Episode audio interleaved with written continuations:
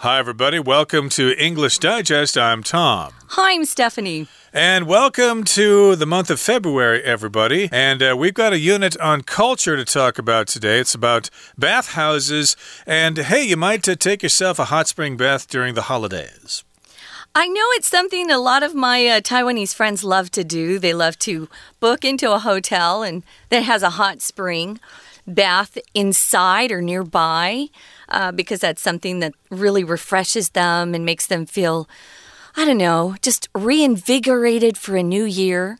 I have never Actually, that's not true. I have gone once to a hot spring, Tom. Mm -hmm. It was in Beitou, and it was uh, one of those sulfur smelling uh, hot springs. Sulfur is kind of a nasty smell. It smells like uh, rotten eggs to me, but it was really comfortable. I like going if the weather's cool enough, but uh, I'm not I'm not someone who goes a lot to hot springs. I know that a lot of people my father used to love hot springs. So maybe it's something that helps a lot of people who have aches and pains in their bodies. Yeah, there are various ways to do it, of course. You can rent a private room, you can go to a public bath, etc., etc. The last time I went to a hot spring was, gee, maybe last year.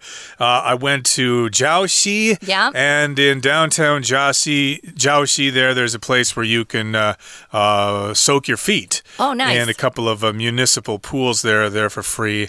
Uh, they're very popular, so lots of people like to go there as well. But mm -hmm. we're actually talking about bathhouses in the past where people actually went to bathe, uh, whereas everybody nowadays bathes at home if you need to take a shower or something like that. But uh, back in the old days in the Roman Empire and in Japan, they relied on bathhouses, and that's what we're going to talk about today. So let's get into it, everybody. Bathing back through time.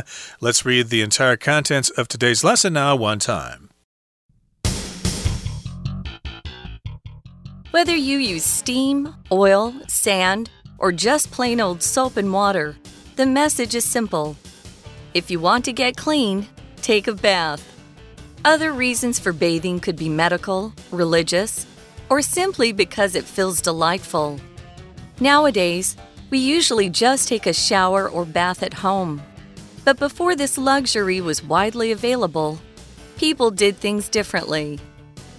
Greek and Roman bathhouses were huge and elaborately decorated with works of art. Different rooms were used for hot and cold pools, steam bathing, and massages. Separate chambers were allocated to men and women. As this was before the invention of soap, people would cover themselves in perfumed oil and then have a slave scrape it off, taking the day's dirt with it. Fascinating remains of Roman baths can be found in Bath, a town in southwest England, where one can taste the spring waters still fed into the baths by 2,000 year old pipes. Public bathing was a social experience, and a lot of mingling, business, and political discussion went on in the bathhouses. However, baths went out of fashion in the Middle Ages. For one thing, Europe was cursed by contagious plagues that spread easily via public bathwater. For another, Christian religious leaders criticized the practice. Many Christians of this time contended that true believers should resist such enjoyable activities as bathing in order to become closer to God. It would not be until the late 18th century that ideas started to change. Improved medical science and better water distribution made bathing a daily exercise once more, and public baths and spas began to reappear. Okay, everybody, let's discuss the contents of today's lesson. We're bathing back through time. Of course, uh, when you bathe, you're washing your body, and there are basically two ways to do that. You can take a bath or you can take a shower. Taking a shower is quicker, and I believe it uses less water, but sometimes taking a bath is nice, especially in the winter when you can just lie in nice warm water and uh, just relax for a little while. And yes, indeed, indeed, sometimes bathing can be quite a pleasurable experience. So let's talk about the history of bathing, whether you use steam, oil, sand, or just plain old soap and water. The message is simple. If you want to get clean, take a bath. So I guess these are different ways you can actually clean yourself by using steam. Yeah, I guess you can take a steam bath. I guess you can uh, rub oil all over your body. That's one way. I never heard of rubbing sand all over your body, but I suppose it would uh, work. It's kind of abrasive, right? Like a brush. Actually, women use a lot of um, like gritty products to smooth their skin. So, yeah, I mean, we don't actually use sand, but sometimes people will add sugar to some of their soaps to kind of scrape the dead skin off their their skin. You know, the first layer. Yeah, kind of weird, huh? Mm, well, no, it makes sense there. I don't I think guys do. do it. Yeah, the women do it. yeah, well, there are some things that are kind of uh, like sandpaper that people can use to uh, scrub their skin and stuff Yikes. like that. Yeah. And then uh, uh for me, I just uh, take a bar of soap and just rub it over my body uh, very vigorously. Mm -hmm. So maybe I should consider using a scrub brush or something like that. I don't know. But these are different ways to bathe yourself. And whether you use these things, well, the message is simple. If you want to get clean, take a bath. So this is a common pattern here, whether it's this or whether it's that something still is true. So it doesn't really matter what you use. The point is you want to get clean and therefore you should take a bath. Now, of course, there are other reasons for bathing. It could be uh, you have a medical reason or religious or simply because it feels delightful. Medical, uh, maybe you have injured some part of your body. You're going to want to bathe that area, make sure it's all clean. That hurts sometimes. If you've scraped your knee or maybe uh, cut yourself, it hurts when you first put that water on, but you have to clean out the wound. Religious, it might be that they're referring to baptisms, which are often um, they they include water, whether someone's fully immersed in water or water sprinkled on someone's head. Or maybe you just take a bath because it feels great. And this is my sister. She could not believe it when I first told her I didn't have a bathtub in Taiwan.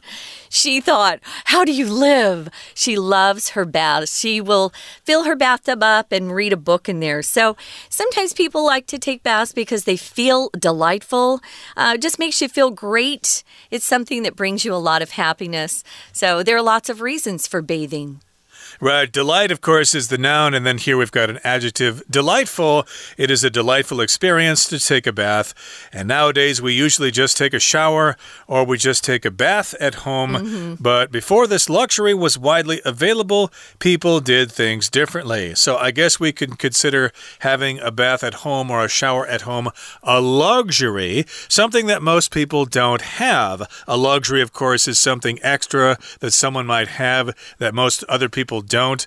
Uh, we uh, do have uh, luxury items such as uh, expensive watches and uh, uh, luxury cars, cars and stuff like yeah. that. most of us don't need those things, but if you you know you run around with those kind of people and you're kind of under pressure to show off as well, you might buy a luxury car. Although there I'm using the word luxury as an adjective, but here luxury is being used as a noun. It's just something that is really extra special that you don't necessarily necessarily need, but it's great if you have it.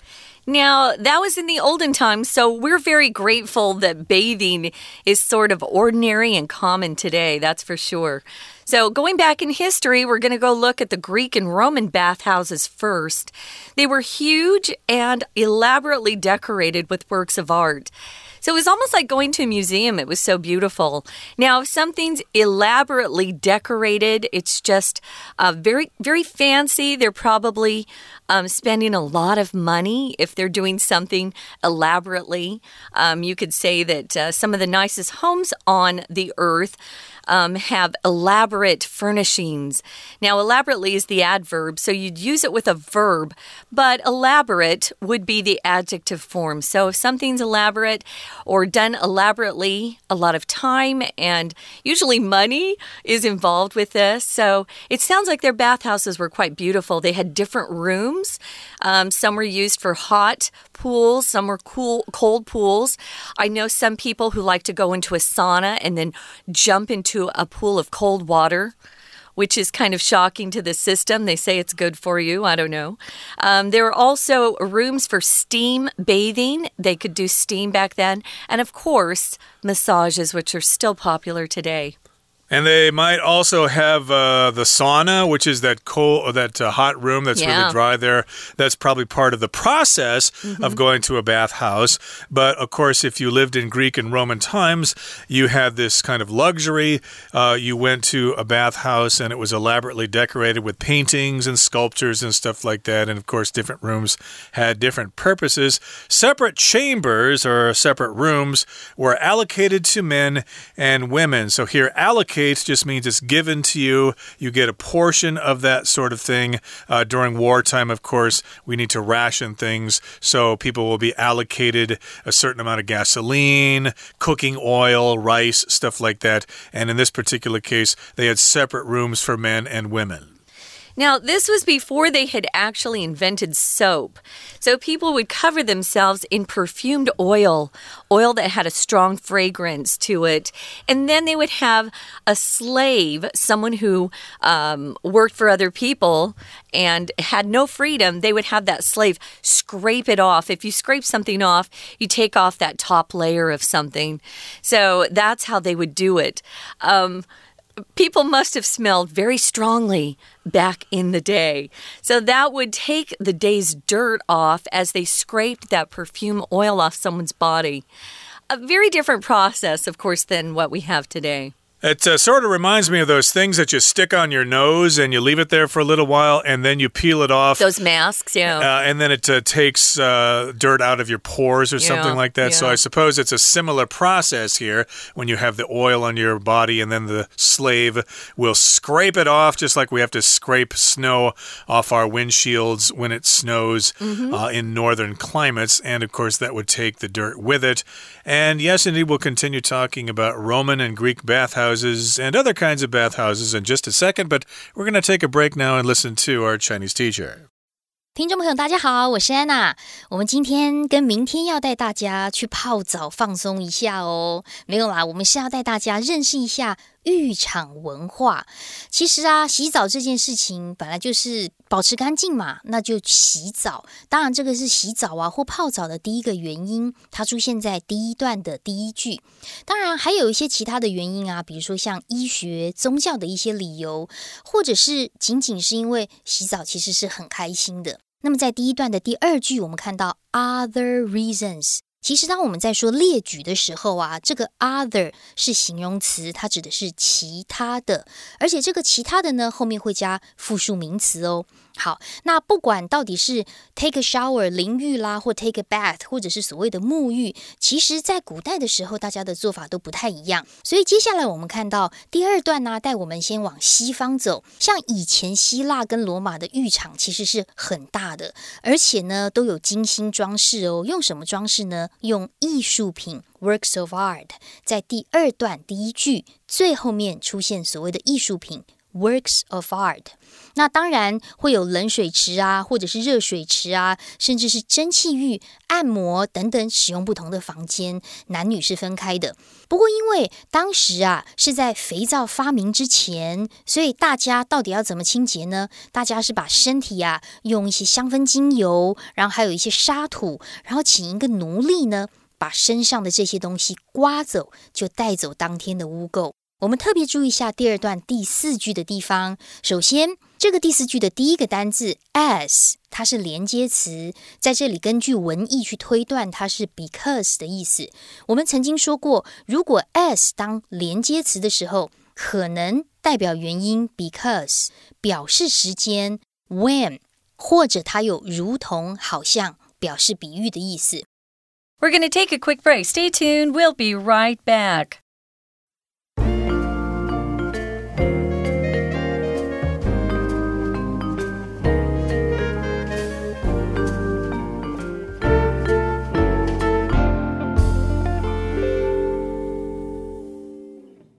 Welcome back, guys. We're talking about bathing back through time. So we've returned to uh, times in the past, ancient days. We're talking about Greek and Roman bathhouses.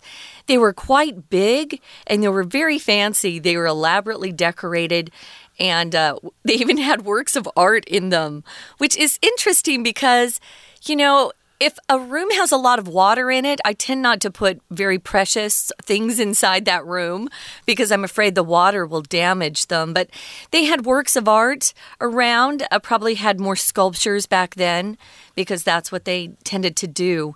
Now, they had different rooms also, um, and some had hot pools, some had cold pools. They had steam bathing. Tom suggested they probably had saunas as well, which is uh, very popular even today in massages. They had different chambers. A chamber is just an enclosed space. Those chambers were allocated or um, divvied up, we'll sometimes say, or um, just separate or distributed to men and women.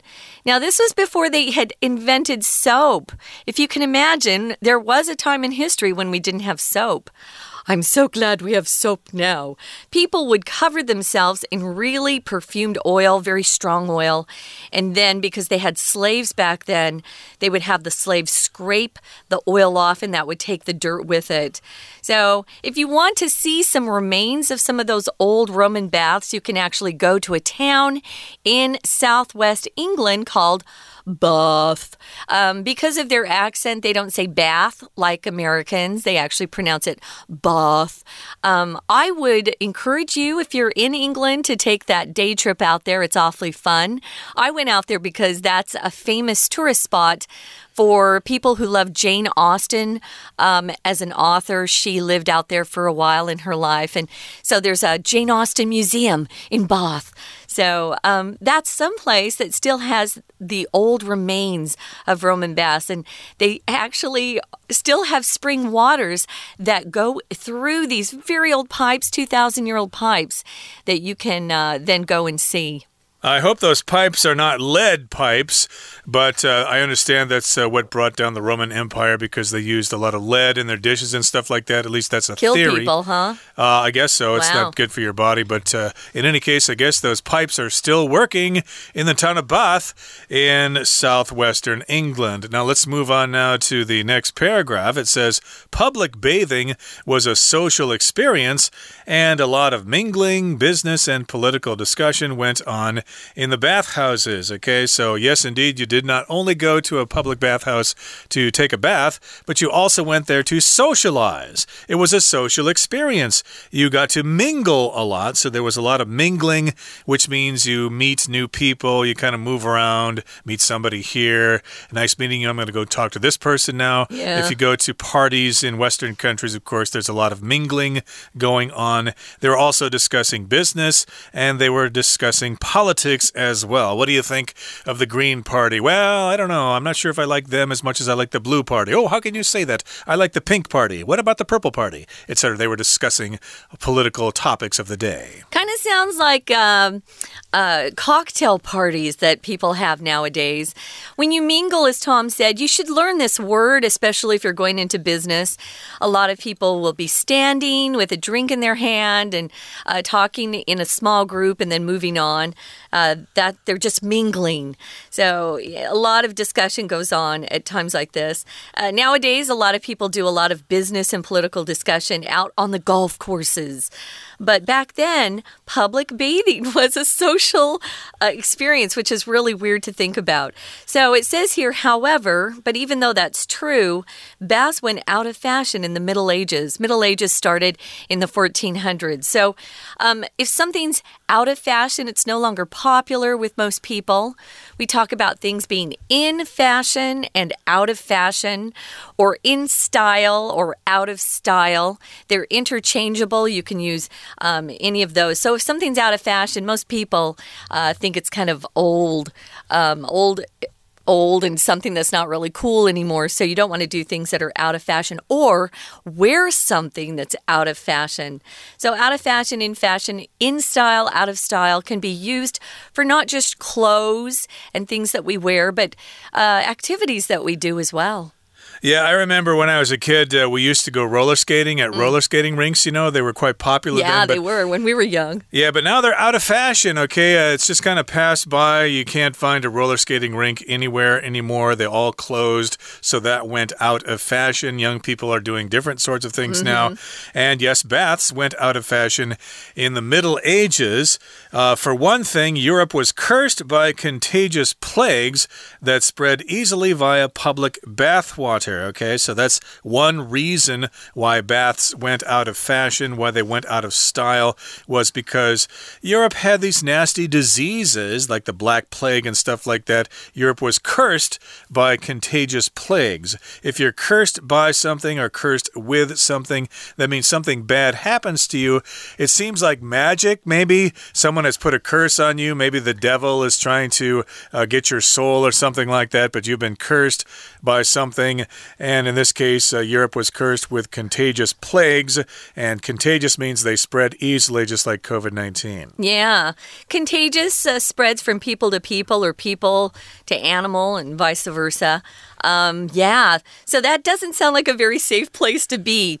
Back then, they didn't understand much about science, though, so they were probably slow to figure out that this was uh, kind of uh, an unsafe place to be. So, via, this word via or via, sometimes people pronounce it via, just means through or by this, this particular way. So, for another, uh, Christian leaders uh, would often criticize the practice. If you criticize something, you you say something that shouldn't be done, you disagree with it, you find fault with it, you find uh, problems with it, um, so they were criticizing the practice because some of these leaders contended or believed or argued that true believers should resist such enjoyable activities as bathing. Nowadays, at least in my church, we believe that life is uh, a pursuit of happiness and joy. So, um, I think that they were a little tough back then. So if you criticize someone, remember it's very negative comments that you're making towards someone. It could be constructive criticism. Criticism is the noun form of the verb to criticize. Constructive criticism means comments that will help you improve in the future. But if someone's just criticizing you um, and they're not eager to help you improve, they're being negative towards you. They're making um, comments towards you that probably hurt. Now, contend is another word you can use for um, arguing a certain point that you believe in. So you can you can contend that something's true or argue that something's true. Uh, those are both very good words. Contend is pretty pretty much used more in written English rather than spoken, but it's a really good word to become familiar with. So they um, contended that true believers, good Christians, should resist or avoid enjoyable activities. That was the only way to become closer to God. Boy, I don't believe that at all, but go ahead, Tom. Sounds pretty weird. You think that God would like you to be clean and to smell good and be happy. Yeah, yeah. what kind of uh, person wants to go before God smelling like uh, a cesspool or yeah. something like that? Dirty. So that sounds kind yeah. of uh, illogical. But uh, let's move on now to the next paragraph here. It says, It would not be until the late 18th century that ideas started to change. So we're moving out of the Middle Ages of the 1400s and the 1500s, and now we're in the 18th century century, which is the 1700s, and ideas started to change. Improved medical science and better water distribution made bathing a daily exercise once more, and public baths and spas began to reappear. Spas, mm. I believe, uh, or at least that word I think comes from Finland, actually. So they were into that at the time as well. So we've got better medical science. They were able to stop the spread of diseases and they could distribute water better with public plumbing and things like that. Distribution just talks about moving things throughout a society. Uh, if you're a company, you want to have good distribution so you can move your product all around the place. Yeah, thank goodness science taught us that if we were clean, we'd have a better chance of staying healthy. Uh, germs love dirt. I always think about that when I uh, think about wanting to wash my hands. We know that washing our hands is very important, but keeping our bodies clean is as well. Well, this is just day one of our culture unit, guys.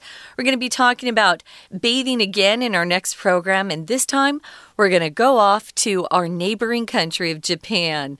We hope you'll join us then. But first, guys, before we do that, we're going to listen one more time to our Chinese teacher.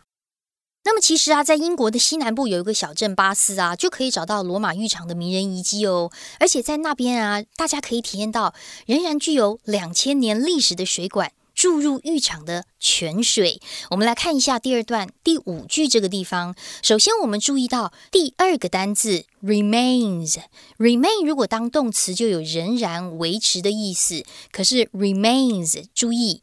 复数横用复数，它可以当名词哦，指的是遗迹的意思。那这样子的一个迷人遗迹在哪里呢？就是在巴斯这个小镇。好，我们在句子的逗点之后看到一个 where 到句尾补充说明的关系子句。这里的 where 指的是在巴斯这个城镇当中，大家可以体验到两千年前这样子的一个沐浴文化。好，那当然，公共的沐浴是一种社交体验呐，像大量的交际、商业跟政治讨论，其实都会在浴场举行。那么，但是呢，浴场到了中世纪之后啊，就过时了。也就是到了中世纪之后呢，大家都不这么喜欢一起洗澡了。什么原因呢？接下来我们看到两个原因。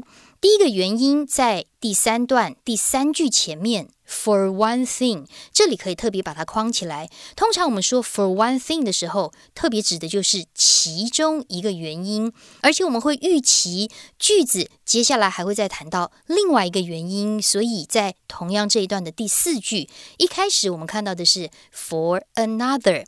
For another 指的就是另外一个原因。当然，如果我们在列举当中没有看到定冠词 the，就表示没有列举完毕。什么原因呢？除了第一个原因之外，还有另一个原因，原因还没有列举完毕。好，那么知道了这两个原因之后呢，我们回过头来还是看同样这一段第三句。我们刚刚说第一个原因啊，是因为欧洲当时有传染病。这个瘟疫呢，危害大家的健康，而且瘟疫其实很容易透过公共的洗澡水来传播，所以当时的沐浴文化就这么慢慢的消退了。不过在这句当中有一个限定用法的关系子句，关系子句的先行词是 contagious plagues，可以把它画起来。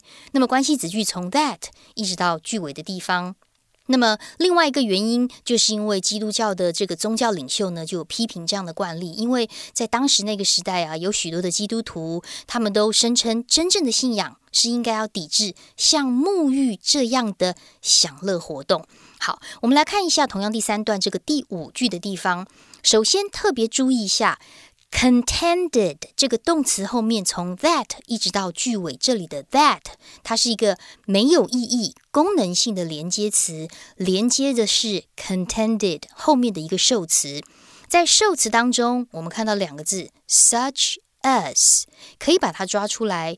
可是这里的 such as 是分开的，原本我们习惯的 such as，比如说是连在一起的。通常都是用来列举具体的人事物，但是如果分开的话，可以翻成 such 这样的什么什么东西，后面的 as 就把它翻成是像像什么一般。回过头来，这样的什么什么东西，所以句子我们这里再看 such enjoyable activities as bathing，像是先看后面洗澡这样的娱乐活动。那么后来呢？一直到十八世纪末，思想才改变哦。不过后来有进步的医学，还有更好的水资源，所以其实我们平常大家都在沐浴，而公共的浴场还有温泉浴就重新开始了。我们明天还要带大家看看东方的浴场文化。明天准时收听，我是安娜，明天见。Okay, everybody, that's it for today. But please join us again next time when we continue to talk about public baths and hot springs and all that fun stuff. Until then, from all of us here at English Digest, I'm Tom. I'm Stephanie. Goodbye. See ya.